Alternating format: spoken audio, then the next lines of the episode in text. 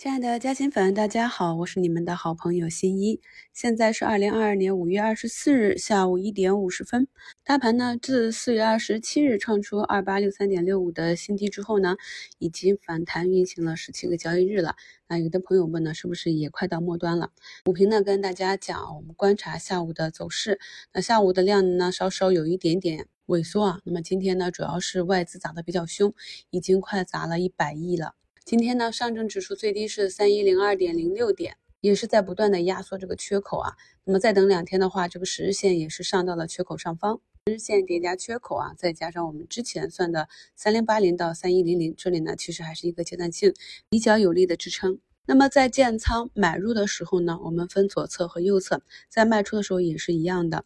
当整个板块和个股啊反弹了一定的程度。也到达了一定的高度的时候呢，这里你去进行一个主动的减仓，这种呢叫左侧减仓，相应的右侧减仓就是等到股价或者大盘冲高无望，产生了滞涨，然后回落啊，产生了一定回落的幅度啊，跌破了某一个关键的支撑，这时呢，我们的浮盈肯定是受到一定的回撤的影响，那么这时出局呢，就是右侧出局。所以呢，减仓也是有很多方法的。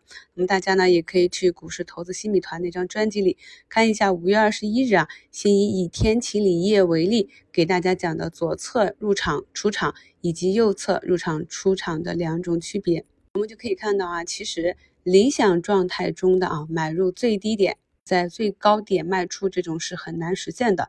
所以呢，我们只要认清啊，在每一个区域。大盘呢，或者个股应该会有一个怎样的合理的走势？那一旦走弱，按照计划去控制仓位即可。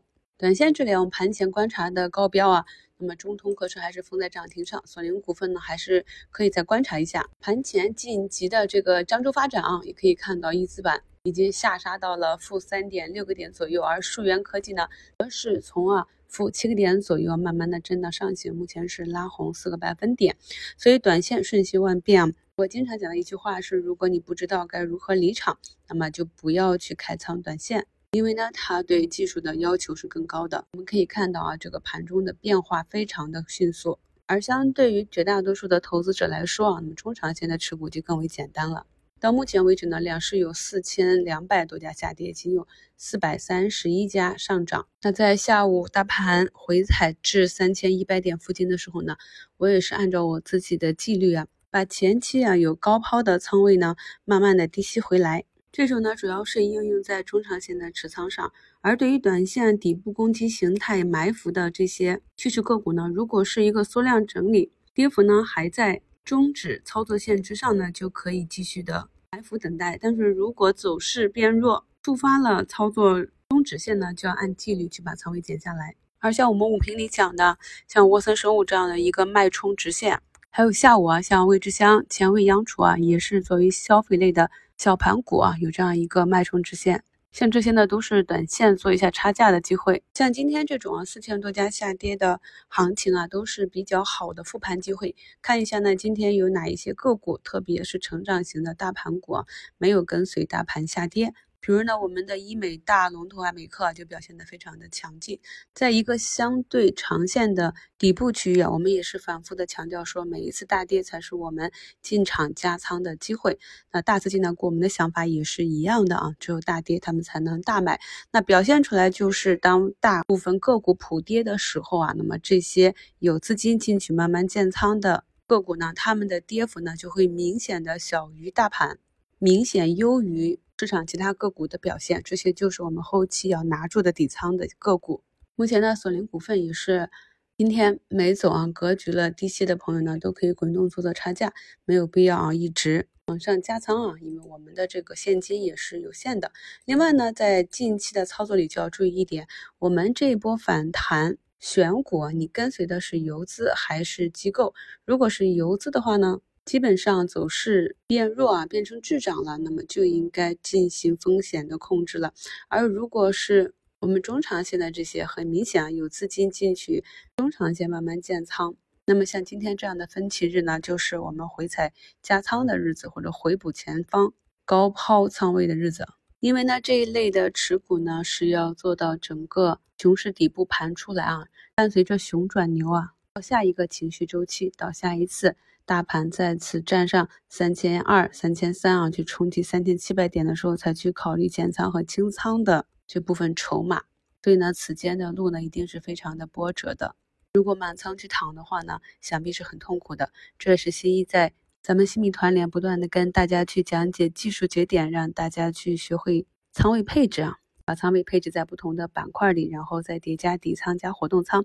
底仓嘛，在没有达到目标市值之前，就是当它不存在啊。活动仓呢，就是来帮助我们更好的持股，来应对这样上涨和下跌的波动。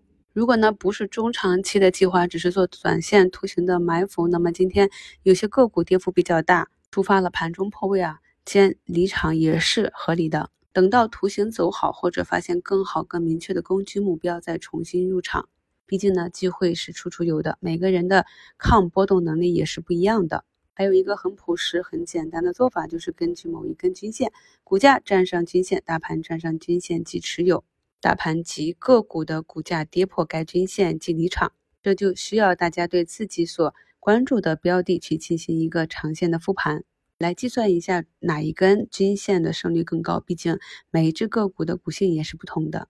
锂矿这里啊，虽然呈现一个冲高回落，但是呢，并没有明显的放量。光伏啊，像通威、隆基、阳光电源啊，虽然也是维持了两天的调整，但是呢，同样也没有放量。由此呢，我们可以判定呢，前期介入的这些机构资金呢，应该还在场内，以一个舒服的仓位来持股啊，舒服到无论。第二天个股是大涨还是大跌，都能够安心的睡一个好觉，这样呢才是投资的最佳状态。同时呢，科创板自我们去估算它的底部之后呢，也是一路上涨。那这里呢还是一个单脚的形态，也不排除呢伴随着接下来一段时间科创板大解禁啊，会去再出现第二只脚。所以我们把未来可能走的几种走势想好之后呢，做最坏的打算，迎接最好的现在。目前啊，上证指数已经去回踩十日线了，这也是较这一次比较强有力的反弹以来第一次啊比较大力度的一个回踩，所以明天就比较关键了啊！明天低开或者下杀啊，再创一个短期的低点不要紧，到底能不能够收复十日线，这是一个关键。另外看到有些朋友在上午的时候已经空仓了，那么像这种四千多家。个股下跌的日子啊，那么尾盘呢也会有一些超短的资金去套利。那方法呢，我们前面也是讲过几次啊。现在呢是下午两点三十五分啊。那么整体来看，市场的个股涨跌比已经直接杀到了冰点。看一下明天是否有机会回暖。感谢收听，我们明天早评聊。